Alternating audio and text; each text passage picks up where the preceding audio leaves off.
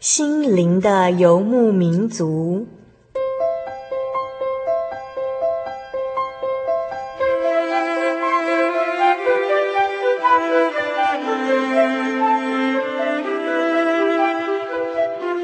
在这个谁都不管谁的后现代社会里，每个人的心灵都是游牧民族。成长的过程就是寻找的过程。每一颗漂泊的心灵，其实都在寻找生命的绿洲。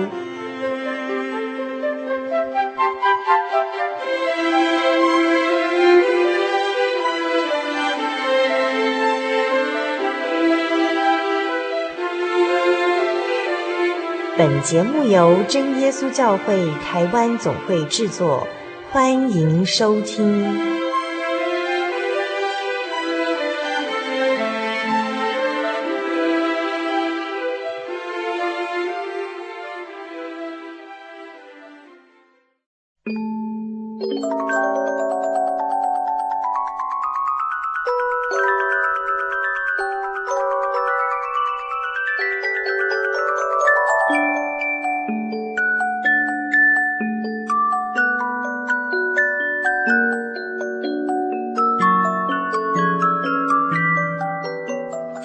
各位新的游牧民族，在空中朋友，大家好，大家平安，我是主凡，又到了我们每周在空中相会的时刻了。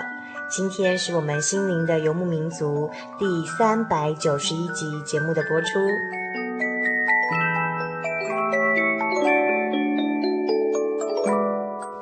很快吧？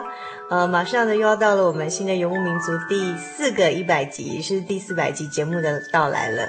在这里呢，主凡要非常诚恳，也非常欢迎的邀请我们的呃听众朋友，将您呃收听我们心灵游牧民族的收听心情录下来，寄到我们节目当中。我们非常希望在新的游牧民族第四百集节目播出的时候，能同时的。把我们的忠实听众朋友的收听心情也播出来，给其他的听众朋友一同的来分享。来信请寄到啊台中邮政六十六支二十一号信箱，著名“心灵的游牧民族”节目收。我们受理的格式呢，包括了呃录音的卡带，还有 CD 或者是 MD 都可以哦。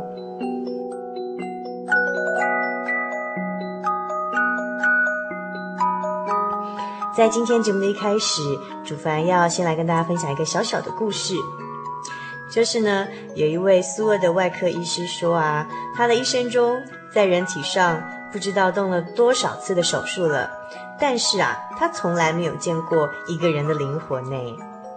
那就有人问这位大夫啦，就是说，当你呢在替一位母亲开刀的时候，你是否有看见这位母亲对她的子女的爱呢？没有喽，这个外科医师一本正经的回答。的确哦，我们很多人呢、会以我们没办法目睹，就贸然的否定有一位造天造地的宇宙的主宰，我们的真神。但是许多事情不是眼见为凭，否则信仰根本无法存在。这就像爱看不见，但是爱却是实质的存在，又像神也是一样的。神我们虽然摸不到，但是。他却是无所不在的。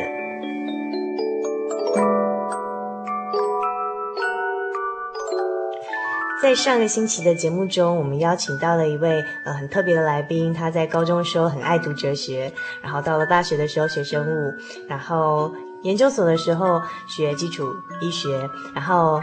啊、博士班的时候本来是研究这个癌症，但是后来又决定出国，那重新从医学系开始念起，要从一个呃临床的医师开始做起来，培养扎实的这种研究的基础。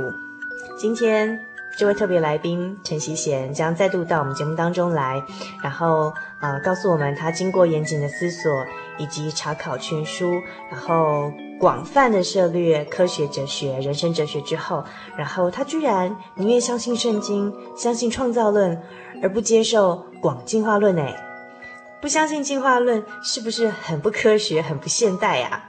他到底是怎么想的呢？如果这个宇宙万物真的是有一位神创造出来的，那这位神又是谁创造的呢？这些问题在稍后的节目中，希贤都将跟我们一起来探讨哦，请您不要错过稍后兼具知性又感性的节目内容哦。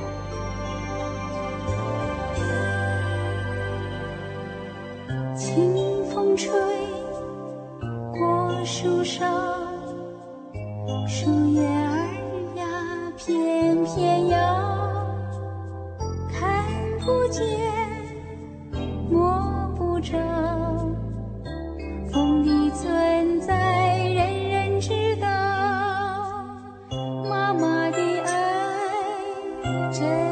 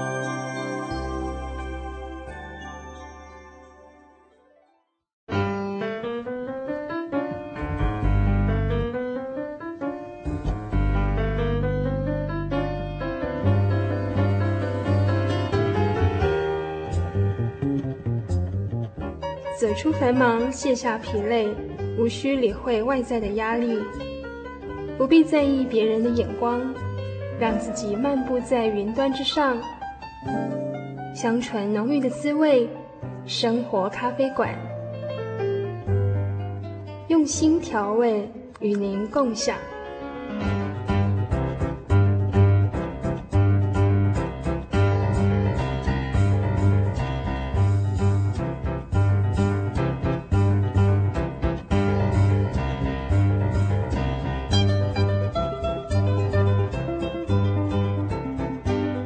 各位新的游牧民族在空中朋友，大家好，我是主凡。我们现在进行的单元是生活咖啡馆的单元。那今天来到我们生活咖啡馆的，一样是上星期来过我们节目的啊陈习贤。那我们请习贤跟听众朋友打声招呼。嗨，各位听众朋友，大家好。好，那我在这边再简单回顾一下，希贤呢，大学是主凡的同学，所以他念的是生物哦。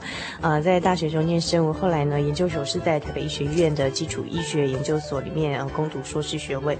那后来就是曾经在这个呃阳明学院的药理所攻读博士班，专攻癌症一年之后，后来是觉得就是说，还是需要实际临床的这种经验来跟理论还有研究哦，呃来做结合，所以后来呢又去国外的呃回到大这回到大学再念医学系哦，那预备将来呢即将是一个准医师这样子，那啊、所以说我们知道呢，其实他嗯在研究中还。很非常希望说自己还可以有实务的经验来，将来再回到研究上的工作会觉得更扎实哦。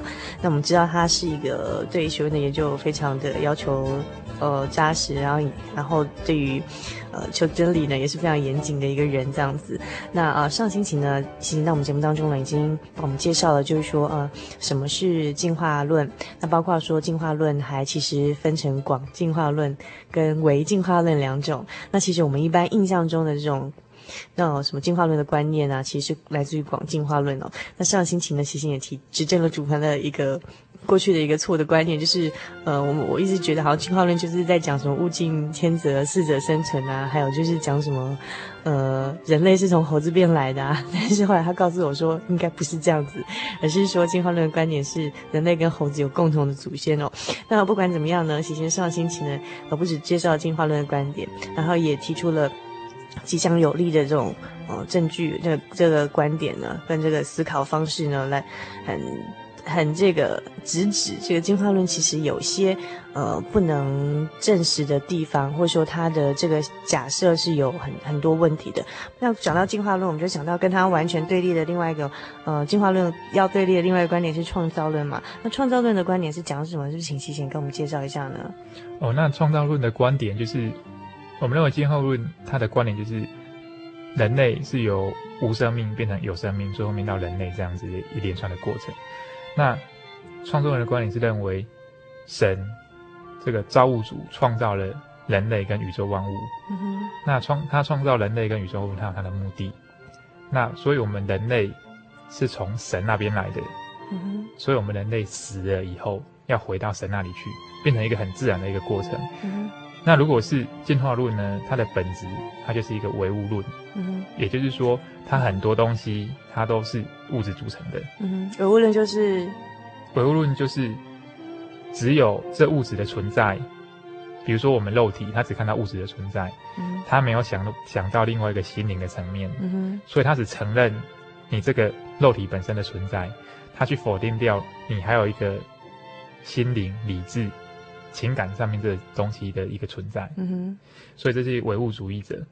所以当马克思看完了达尔文他写的《物种起源》这一本书以后，他就写了一封信给达尔文，他就说：“谢谢你，你的理论给我的共产主义思想有很大的帮助。”好，所以若人是从无生命进化而来，那生命的目标在哪里？物质终将归回尘土。这一生又有什么意义？于是只能把握现在，及时享乐，因为时间稍纵即逝。你的存在在广在广泛的宇宙当中，你的出现只是一刹那而已。因为你把时间拉远来看，你的几十年的时间只是一刹那而已。所以时间稍纵即逝，赶快去享乐啊！就是享乐主义者。于是只能努力斗争，因为怎么样？适者生存，不适者淘汰啊。嗯我如果能在社会当中，我能斗争得过别人的话，我就能生活在这个社社会上。我如果斗争输别人的话，我就要被淘汰掉。嗯，我只能去努力算计别人。嗯，那于是变成是一种不只是从科学的这种进化论，还变成是一种人生观，或是我们处事的价值观这样子。对，当然，嗯，所以于是呢，只能反对爱心跟关怀，因为爱心跟关怀会阻碍人类的进步。嗯。这就是尼采所谓的超人理论，他很反对爱心跟关怀，因为你爱心跟关怀让那些应该要被淘汰的人，你把他留下来了，延缓了人类的再进化。本来人类要再进化成超人，就是 Overman，就是变成一个类似于比现在的人更高等的生物，你把它延缓下来的，这样子的话，他就是反对爱心跟关怀。嗯，那所以这整个世界会变成一个杀戮战场，完全以自我为主。自我主义为中心，好像唯一的目标就是要活下来，要生存。对，那任何的道德感都是以自我为为主，嗯、以自己的利益为主。嗯，这样子的话是非常危险的。嗯、难怪马克思他非常赞成达尔文的演化论。嗯哼，那这牵扯到里面的一个中心思想，就是一个唯物主义。那造成这个世界上，你只要认为说这世界上的组成都是用物质。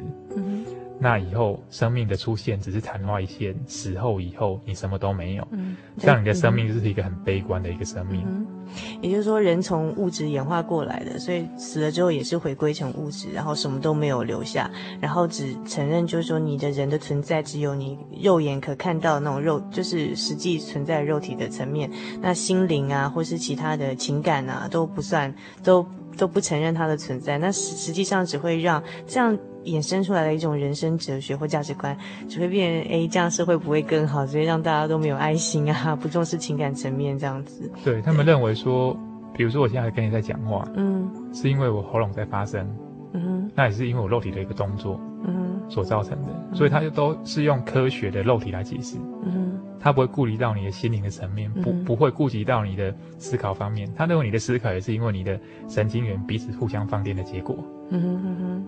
所以完全都是用物质来解释，嗯哼，嘿，没有心灵的那个层面，嗯哼，这样造成说，整个观念都是以唯物主义为一个导向，嗯、这观念的话，是一个我是觉得一个非常危险的一个观念。而且我觉得其实也也也好像太奇怪了点，这样人活着的价值跟意义到底何在呢？那好像人都没有盼望一样。对啊，所以 所以在一九七九年哦，诺贝尔奖得主温伯格，他是一个物理学家，他有一次在飞机上哦俯视大地，他就说了一句话。他说：“这宇宙的结局，若不是失落在无限的冷酷中，就是回复到无可忍受的高温里。无论如何，我们越研究这宇宙，就越觉得它似乎毫无意义。嗯”哦，一个诺贝尔奖得主，他这么悲观，嗯哼嗯哼，因为他觉得物质组成就是物质，嗯，什么都没有。嗯。同样，一九七八年的铜像得主，诺贝尔奖的物理学者 Penzias，他就说了一句话。假如我只有圣经的头五卷书加上诗篇或圣经的主要部分，那么我的结论与现在天文学的科学证据是不谋而合。嗯、所以，前者对人生几乎是毫无毫无盼望、毫无盼望、毫无意义的人生这样子。对，后者却是非常的积极、嗯，非常的乐观、嗯。那我想说，一个相信有神跟一个没有相信有神的人。他们的人生观基本上是态度是差很多的。嗯，同样的，这两个都是诺贝尔奖得主，一个是前一任的，一个是后一任的，差一年而已。嗯，他们的人生观几乎差这么多。嗯，那我的意思就是说，什么样的人生观最适合你？嗯，你觉得悲观的人生观你会快乐，那你就去做悲观的人生观。如果你是觉得乐观的人生观你会快乐的话，你就往乐观的人生观去思考。嗯。如果你觉得神创造万物，让你能去了解到这个人生的意义的话，你可以再去追求这位神。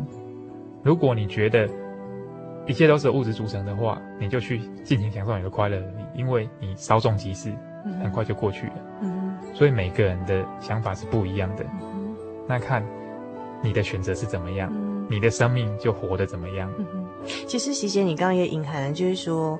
你刚刚的意思中啊，都隐含就是说，其实进化论对近代的影响是蛮大的，不止影响到科学家。你刚刚也讲很多诺贝尔得主，还有很多研究的学者这样子，不只是科学家，甚至对于社会思潮或者说哲学家都有很大的影响。而且它的影响不只是说，哎，你对于生命的起源的认认知，它甚至会影响到说你的人生观，甚至你如果就相信进化论，相信就是说人是从物质变来，最后也是回归尘土，就是什么都没有。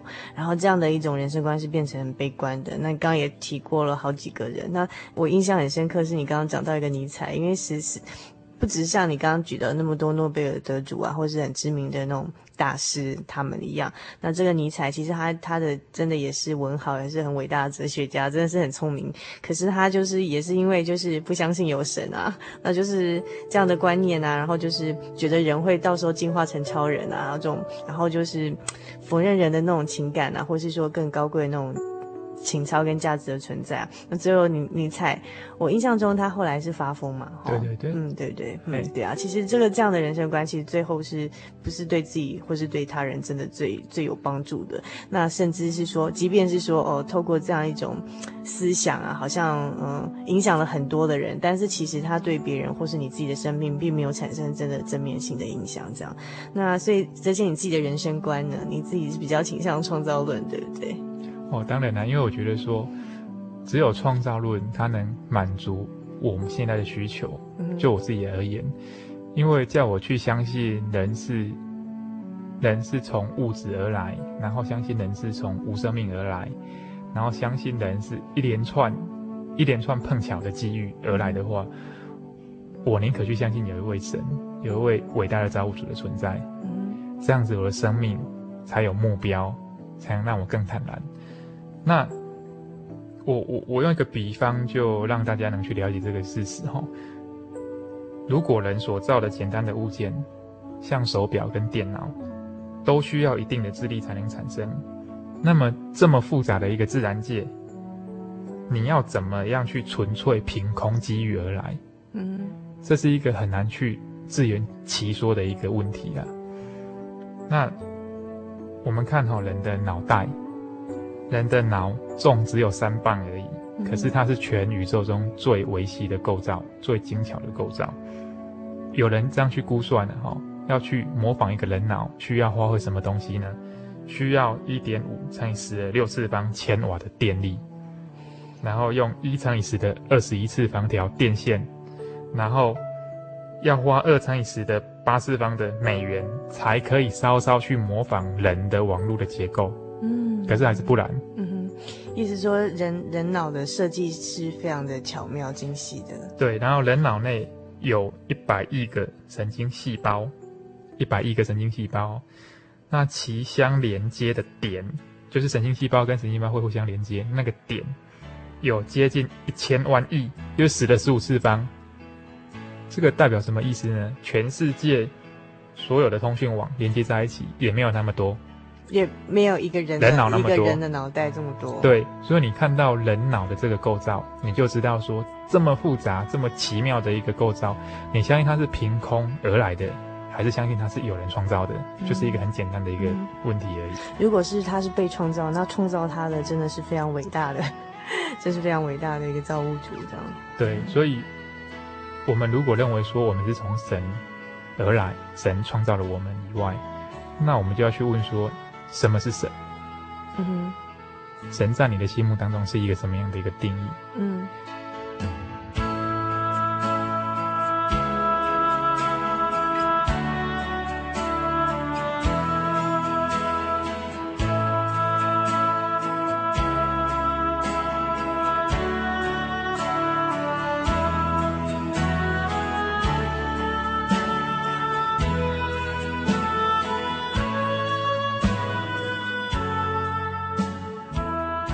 在我我说大家对神的观念哈、嗯，那在哲学家他对神的定义是什么？神他就是不被造的，嗯，他是只创造别人，自己不是被创造的，嗯，这就是神的定义。第一点，嗯哼，第二点，神的定义是什么？神的定义就是绝对正义，绝对正义，对，他就是一个审判者，嗯，他能看透未来。他能知道你以前发生过的事情，也知道你未来会发生什么事。嗯，所以你所做的所为，在他面前都坦然，完全都不可以躲避。嗯，这就是神的绝对正义。所以他是一个审判者，他是类似一个法官。我们知道法官他有他的盲点，可是神没有，因为神他超脱物质，他超超脱时空的限制。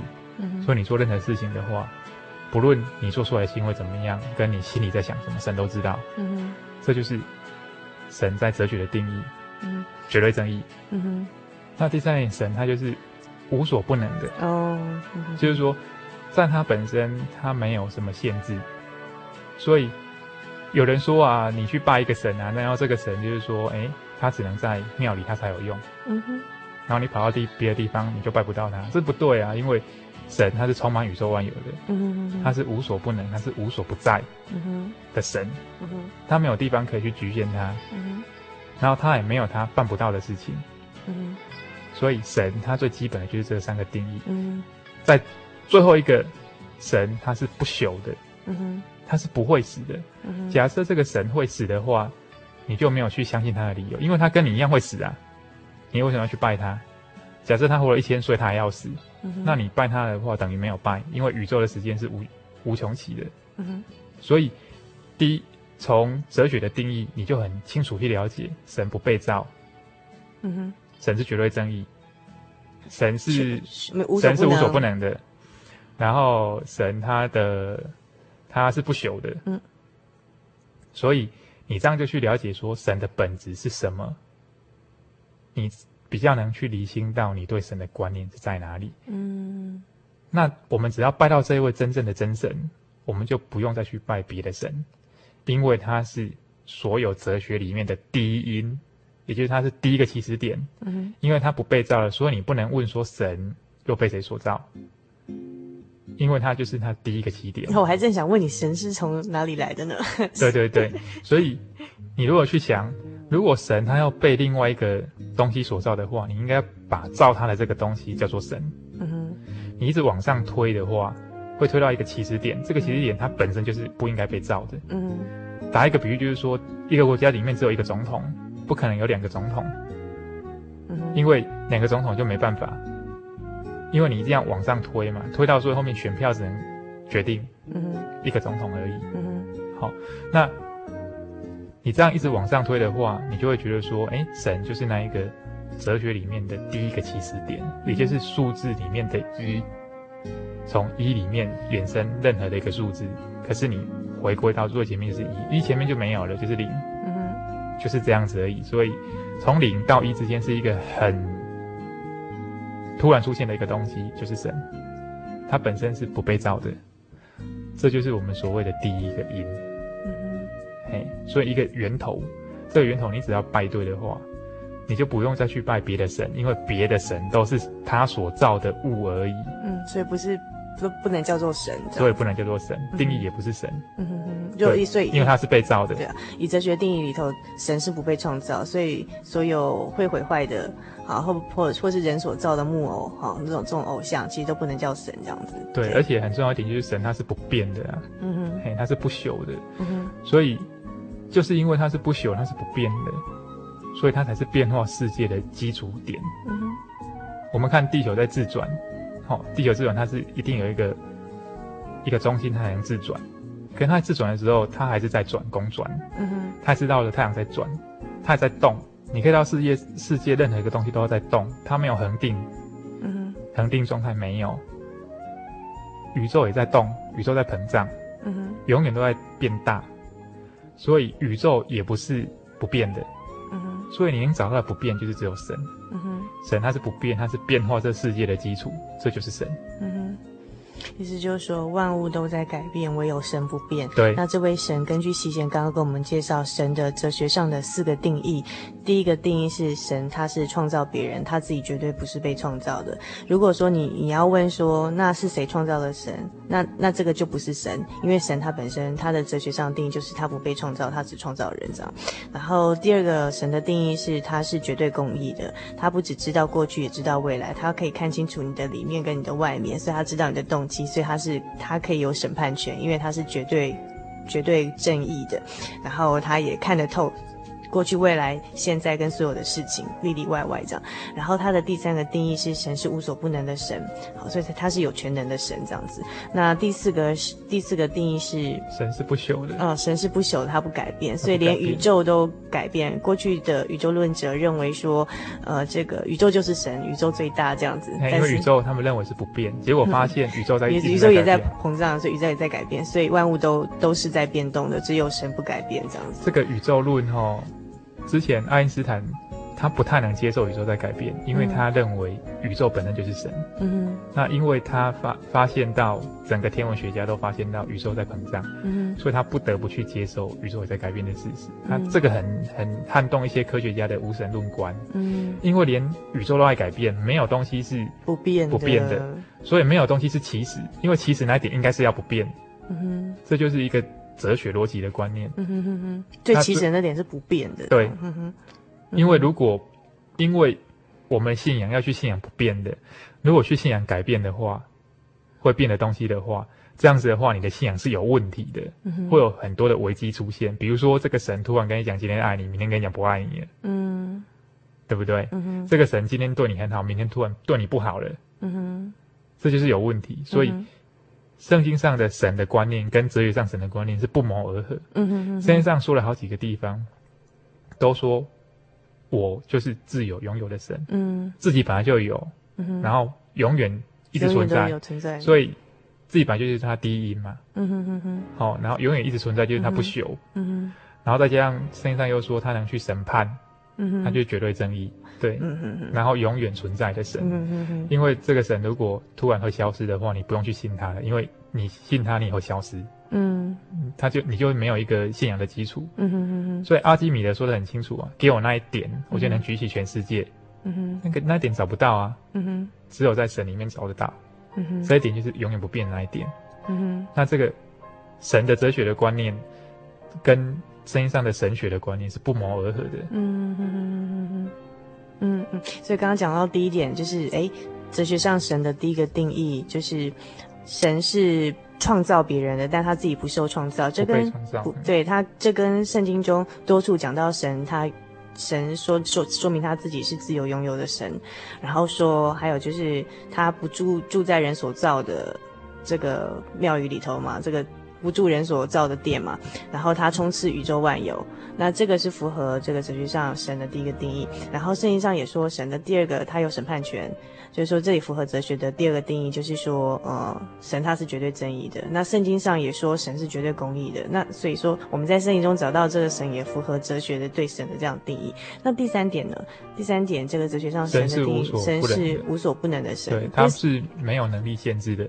因为他只要一有能力限制的话，他就不是神，他就不是神。那事实上，我们看整本圣经，他这确实是无所不能的神。他不止创造天地万物哦，那种我们刚刚讲说人脑的那种设计，是全全世界这种资讯网络的那个都比不上一颗人脑头里头的这个神经网络的这个节点，对不对？所以说，这个这么精巧的设计呢，就是圣经上说都是神所造，而且神在圣经上多处记载行过大大小小，不管是自然界的还是其他非自然界的神迹，他都行过。所以这也在。在在证明圣经中记载的这位神呢，啊、呃，他是个无所不能的神。那第四点呢？神他是不朽的，嗯哼，所以他是不变的。嗯，圣经上上面就是说，呃，当摩西去问神说要怎么样把你介绍给我的百姓知道你是什么，嗯，嗯神就跟他讲了一句很重要的话，你要告诉他们说，嗯、我是自由拥有的神。嗯哼。这就是一个很大的一个定义，嗯哼，自己本来就有，而且永远存在的神，嗯哼，这样你就能了解说，神它是一个很重要的一个宣示，让大家去了解神的观念其实很简单，嘿，你只要去相信他，然后去接近他，他是一个活神，他不是一个死神，因为你相信他创造了我们，所以你跟他的关系是非常微妙的，嗯哼，他把你看成是他的儿子，嗯哼。甚至是朋友，嗯，所以既然是儿子又是朋友的话，嗯、关系这么好，你只要去寻找他，你一定会寻求得到他。嗯嗯，这会让人家觉得非常惊奇耶。刚刚席贤跟我们介绍哲学上神的四大定义哦，哦，那真是一个非常伟大的神。第一个，他只创造，他创造万有，但他自己本身不受造这样。那第二个，他就是也是绝对正义。然后第三个，他无所不能。然后第四个，他是不朽的。那这么伟大的一个神，他居然圣经上记载的这位神呢，就是符合这四个四项哲学上定义的神呢。那他居然在圣经上多处都说我们是他的儿女，然后又说他是我们的朋友。对，就是跟我们又是又像父子这样这样的关系，又像朋友的关系，会觉得好像我们人算什么这样那么渺小？为什么如果世界上真的有这样一位神，这么伟大一个神，那他居然把我们人类看得这么尊贵哦？对啊，所以如果你相信说有这位神的存在的话，嗯哼，很简单，只要你打开你的心灵，跟他沟通的话，跟他祷告的话，我相信你一定会心有所体验。嗯哼，那这是一个我刚才说过，这是一个活的神。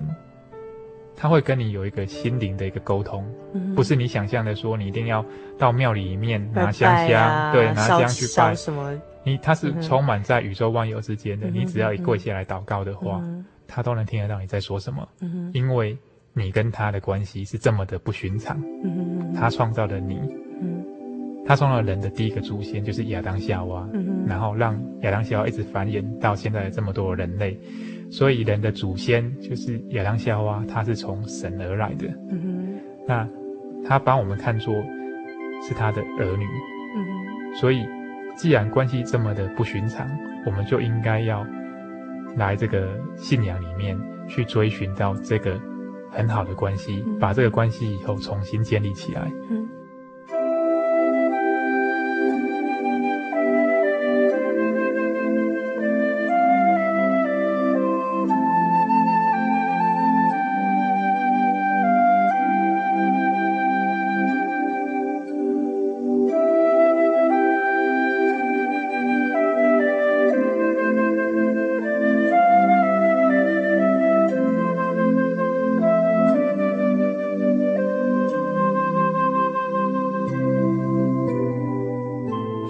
可以问喜贤你的经验吗？就说你自己本身是，也许我们听众朋友哎，听到喜贤这两集介绍，然后介绍这么伟大的神哦，又又是无所不能的神，又是自由拥有的神，他创造宇宙万物，然后又是不朽的，而且他绝对正义，然后又又非常的看重我们，把我们看成像他自己的儿子儿女一样子哈，然后说是神的儿子这样子，这么尊贵，他又对我们那么好，然后又说我们他是我们的朋友这样，那你是用什么方式，呃，用心灵跟这位神沟通的呢？在讲到这个我本身的经验之前，哈，我我还是需要是先讲到一些大家的一些观点啊，嗯、就是之前一些科学家或是呃不是科学家，他们对神的看法，或是对演化论的看法，我还是要做一个补充哈。那那当然，我们知道说圣经上他常常说，我们可以有宇宙万物，嗯，可以看到神。嗯、周梦蝶他说了一句话，他就说。神因寂寞而创造万物，嗯，人又何独不能由创造来体认神？嗯哼，好、哦，那在圣经上的罗马书第一章二十节，他就说了：嗯、自从造天地以来，神的永能和神性是明明可知的，虽然是眼不能见，但借着所造之物就可以晓得，叫人无可推诿。嗯、那这似乎跟一些人的想法是不谋而合。他看到宇宙的存在。地球生命的存在，人类的存在是这么样的奥秘，嗯、他不得不去相信，应该有一个造物主存在，不然的话真的是很难去解释。嗯、康德又说了一句话：要证明神的存在很难，嗯、很难，因为要证明神的存在，你根本没办法去证明神已经超乎到你的范围以外了。嗯、因为神是不被造的，你是他，你是被他造，你是被造的，要去证明他的存在，嗯、真的是很难。可是你要证明神的不存在更难，这是康德说的一句话。好、嗯哼哦，那我们知道康德是一个德国的哲学家。嗯、那在你对你对神的这个观念，你要去证明它，真的是要靠体验，很难用科学方法去证明。不能叫说神现在显现在你面前，你不要去相信。你这样相信就不是信仰，因为什么是信仰？信仰是还没有看到就相信，嗯、这才叫做信心信仰。看到才去相信的话，就变成一个事实，你不得不去相信。嗯哼，这是一种科学的方法了。嗯，所以信仰超乎科学的意义就是在这里。所以你要证明神的存在，你用科学方法证明神的存在不可能。但是好啊，你你可以证明神的不存在给我看吗？用科学的方法也不可能，嗯、因为这是跳脱科学的范围以外。所以康老就说了一句话：要证明神的存在很难，要证明神的不存在更难。嗯哼，那杨振宁博士就是我们。得到诺贝尔诺贝尔奖的那个中国人哈，他要说了，这宇宙的出现绝对不是出于偶然。嗯哼，他还是说，这宇宙出现不是出于偶然啊，一定是经过人人家巧妙的设计去创造出来的啊。牛顿之前古典物理学的鼻祖，他就说了一句话：即使没有任何其他的证据，光是一根大拇指就足够让我相信神的存在。他说的更明白一点啊，你什么都不要看，你看你的大拇指就知道了。嗯，他就相信神的存在。为什么看大拇指就相信神的存在？因为你不要小看这大拇指啊，它里面的关节、嗯，里面的肌肉、指甲、皮肤，如此的巧妙，如此的细致，还有怕汗的功能，嗯哼，还有黑色素能去防止紫外线的功能，这些东西都能去足够精巧到你人没办法去做出来。科学家到现在没办法在实验室里创造出一个单细胞生命，完全没办法，何况是要造一个人。所以科学家心思是非常大的，他也认清这一点。嗯，所以生命的力量是非常伟大的。爱因斯坦说过一句话：人生有许多的经验，其中最美的莫过于对奥秘世界的亲证。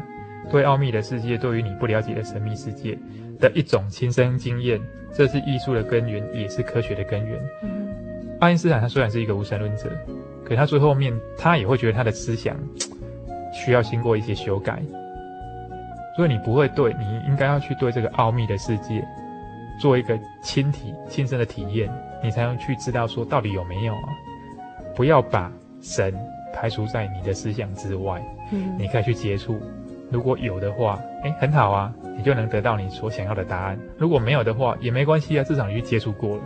所以不要把自己的心理封闭起来，应该要打开。因为之前的科学家都打开了他的心胸，你为什么不打开你的心胸呢？好，嗯，那我本身的一些信仰上的一个体验就是这样子。嗯，如果要叫我去相信进化论的话，我真的是没办法去相信，嗯，因为进化论它否定掉一个。创造的主，他否定掉任何一个东西，嗯。哼，那他只用物质来解释这个世界，那我没办法去接受，因为我觉得这如果相信他的话，我的生命没有目标，嗯。哼，我只能吃喝玩乐，我只能尽情享受，因为这时间一过，我就要走了，我我就要回归尘土，一切归于无有。我只能图求私欲。所以，如果有神的观念以后，这个神告诉你，你是从他那里来的，你死了死了以后也要去他那里。人死了以后，不是生命的结束，反而是生命的另一个形态的一个开始。所以，基督徒里面有一个叫做永生的观念。人他有起始点，可是他是有一个永生的观念。你这时刻，这从这时刻诞生以后，你就是一个不死的，永远存在。可是永远存在是永远的生命跟永远的堕落，分这两种而已。所以，就是你的生命是一直延续下去的，你不会因为你死掉，你生命就不见了。所以，基督徒认为人死后肉体不见了，可是你还有灵魂。这就是另一个形态的生命的存在。那我相信这一点，因为我们人死后还有灵魂的存在，所以才需要进入到这个永远的生命里面永生。所以你死了之后，你能回归到神那里去，变成一个很自然的过程。你从神那边而来，你死后回归到神那里去。那希望说各位的听众朋友，有一天也能去思考这个问题：你从哪里来？你要往哪里去？人生的意义在哪里？你现在做这个事情，为什么你要做？为什么你强调这件事情是我做的？如果人的生命只是这么短暂，你不用去强调这这这些东西是你做的，因为你有一天是你要死，这些事情完全跟你没有关系了。可是因为我相信，人死后不是生命的结束，反而是另一个开始，所以我们要怎么样去追求这一段永远的生命？需要跟神来重新建立关系，这是我的看法。再说，我相不相信这个进化论？哈，因为我刚才提了很多例子，嗯，进化论它在科学上里面，它还是一直争议非常的大，嗯，所以从理智上的方面，从科学的方法上的研究上面的话，我觉得进化论还是有一个很大的探讨的空间，嗯，所以要叫我因为进化论的理论来相信的话，现在是不可能，因为没有足足够的科学证据让我去相信，嗯，因为创造论它是最符合我们的生理的需要，嗯，心理上的需要。那我本身是不是有什么对这个创造论有什么信仰的体验？其实很简单，呃，我觉得信仰上面的一个体验，它是落实在你生活当中。嗯哼。当你有遇到什么问题、有什么困难的时候，你可以随时随地，不论在任何地方，不论什么时间，你都可以跪下来，跟这位神祷告，跟他诉说你的心事。这就是最。普通的、最简单的一个信仰上的一个生活，嗯哼，那它能让你心灵得到一些安慰跟平静，嗯哼，这些就是一个很好的一个信仰的一个例子，嗯哼，对。那每次当我遇到一些困难，哎，或是我在求学的过程当中遇到一些困难，哦，不论在生活上，不论在学业上，不论在情感上，哎，我都我都能跪下来跟这位神祷告。那它带给我的就是一种平安跟喜乐，它在我生命当中的话，呃，是一种稳定支持的一个力量，让我朝我的目标上面去前进。嗯哼，虽然没有说像很多人所谓的很大的一个神迹奇事，我觉得这种平凡就是一个不平凡。嗯哼，这种，平安就是一种。这种嗯这种平凡，说的就是很平凡嘛，没什么事情。嗯哼。可是就是一种不平凡。嗯哼。这种平安就是一种难得。嗯哼。所以我觉得，只要生活得很顺利、很平安、很喜乐、很轻松，你的信仰能落实到你生活里面，这样子的信仰就是最稳当的。也不需要经过什么，一定要什么神迹，一定要突然发生什么事情，你才能感受到，不需要。神他就是落实在身边。他无时无刻都在陪伴着你，他就是你最好的朋友。嗯哼，嗯哼，他随时随随地张开双手来欢迎你，只要你愿意打开你的心灵，去跟他诉说。我记得我有个朋友，他是呃北医的一个医学系的学生哈，那他现在也也是一个精神科医师。他之前我在念北医的时候，呃，他是一个他也是慕道来信的。嗯哼，有一次我我跟他一起祷告。在我住的地方祷告，然后他得到圣灵，在住的地方祷告，过去还得到他得到圣灵的。他怎么跟主耶稣讲？他要跟神讲说：虽然我不认识你，但求你让我认识你。他只跟神讲这句话，他就得到圣灵了。嗯哼。他只要把他心胸一打开，神的全能跟神的力量就进来，让他了解到神真的存在哦。嗯、你只要真的去做的话，他是活生生的神，嗯、他不是不会听你祷告的神，他不是死一个死死气奄奄的神。所以很明显的例子，只要你肯张开你的双手，神必定用更大的回报来让你知道说。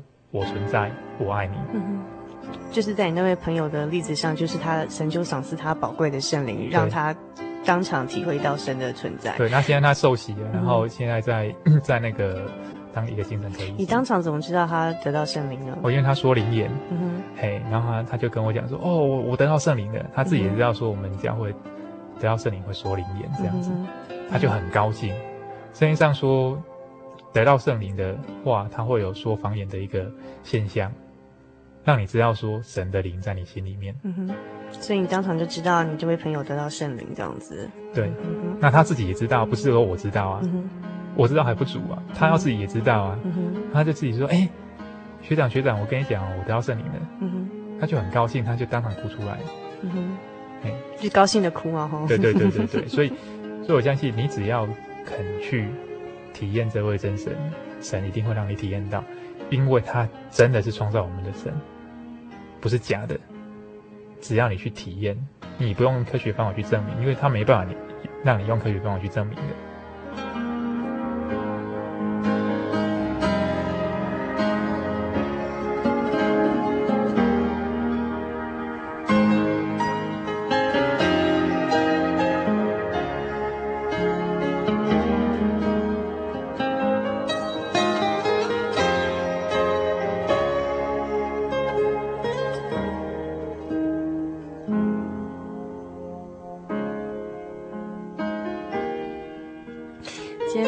谢谢喜显，然后跟我们介绍了不只是进化论，也跟我们介绍了创造论，甚至圣经中的诸多记载，怎么样确实的完全印证这哲学上定义的神的这种观念，而且呢，甚至这个神还在圣经中多处的说我们是他的儿儿女，然后他是我们的朋友，然后把我们看得这么宝贵。然后喜贤也跟我们介绍说，只要听亲爱的听众朋友，你打开你的心门，然后你。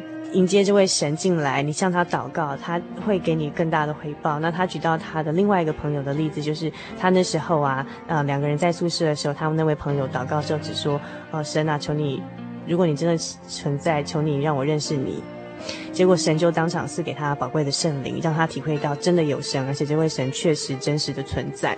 那这个也许我们没有办法像进化论或什么用科学这样子，科学要找证据啊，左证右证。但是其实这是每个人你用你的心灵确实的可以去在你身上得到的一个明据，就是去体验这位神这样。那如果您愿意来认进一步认识这位神的话，欢迎您参加我们的圣经函授课程，来跟我们进一步探讨信仰。来信请寄到台中邮政六十六至二十一号信箱，传真号码零四二二四三六九六八，著名心灵的游牧民族节目收哦。那么在我们这个单元结束之前，西贤啊，是不是简短的一句话，跟我们听众朋友做最后的分享呢？那也许我们之后听众朋友对于这种科学看信仰啊，还是说对进化论还是有进一步的问题的话，呃，是不是也可以继续来信到我们节目中，然后我们来转问您也可以嘛？对不对？跟你做进一步的沟通这样。那我用最后一句话来呃来做一个结束哈、哦。那。这跟进后论没有关系了，然后、嗯、那就是有关于信仰上面的东西哈。一个台大的哲学生，他写了一句话，我觉得这句话还不错哦，也不是我我写的。他说了一句话：生命既不是圆满，也不是缺憾，而是一项沉重的试验，要不断的用爱来弥补孤单，用信仰来驱逐无望。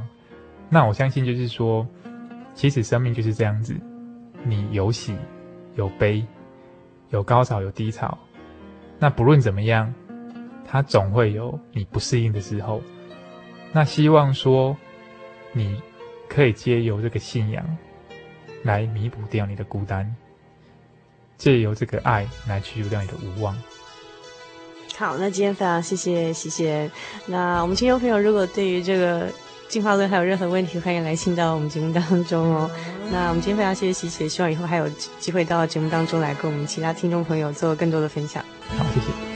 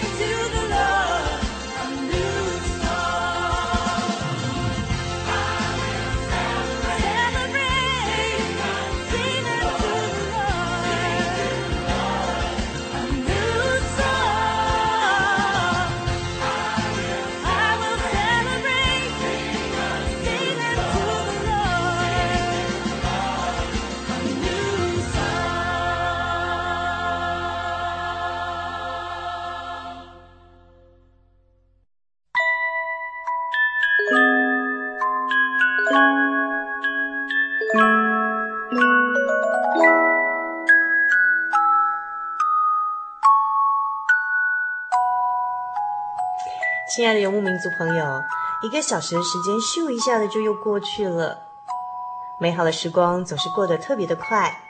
如果您还喜欢今天的节目内容，请来信给主凡，和我们其他的听众朋友一起来分享您的心情哦。也非常欢迎您来信索取今天的节目卡带，将短暂的节目时光换成更长久的贴心收藏。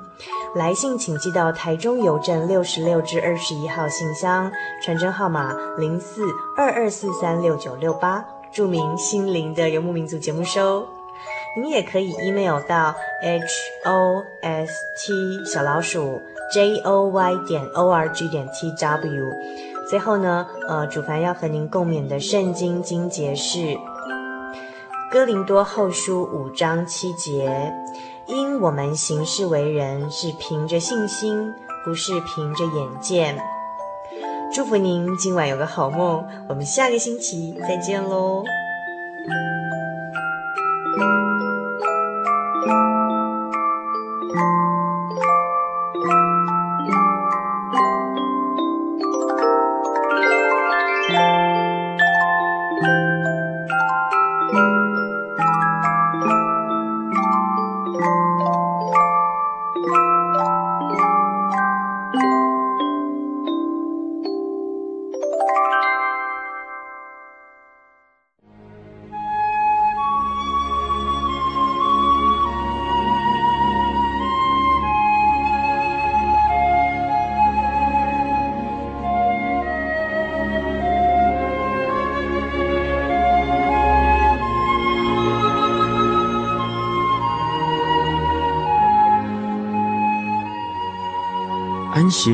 是真神为人设立的，让人能纪念神的救恩，并得着身心灵的休息。在每个星期的最后一天，星期六，我们应当放下一周的劳碌，来到教会聆听福音，在诗歌、祈祷和彼此祝福的聚会里，安顿我们一周的疲惫。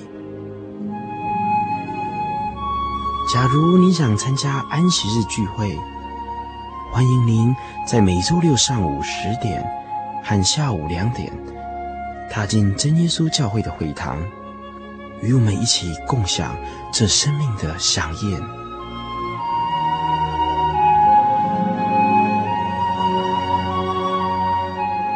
真耶稣教会邀请您一同来参加安息日聚会。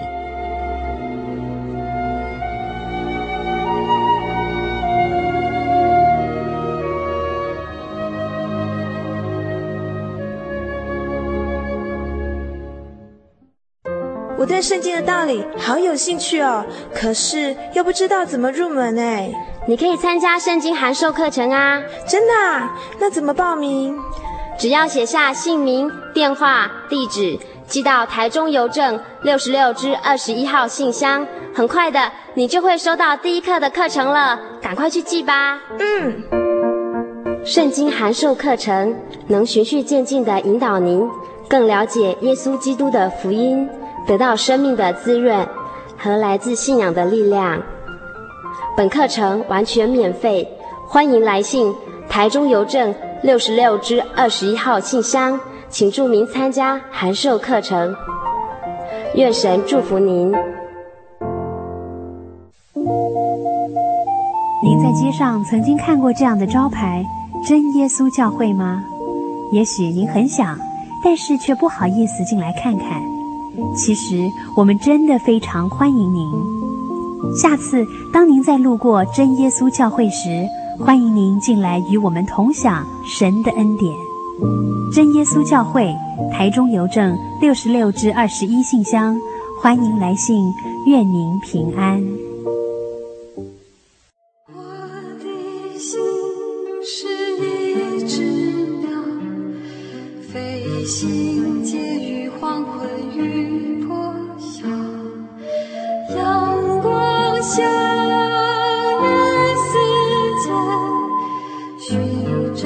生